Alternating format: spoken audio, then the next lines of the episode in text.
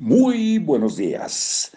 Los invito a seguir aprendiendo y aplicar, aunque sea un poquito de lo que aprendemos en la vida cotidiana, aplicarlo diariamente. Estamos en Misión Emprender, libro de Sergio Fernández y Raymond Samso. Los 70 hábitos de los emprendedores de éxito, editorial Conecta.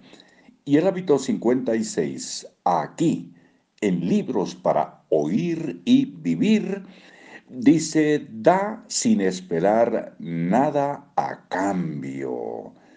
Uy, un gran aprendizaje, tal vez para algunos difíciles de ejecutar, pero hay que tratar de hacerlo.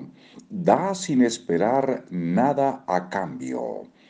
Y una frase de Deepak Chopra. El universo opera por el intercambio dinámico de dar y recibir, que son aspectos diferentes del flujo de energía en el universo.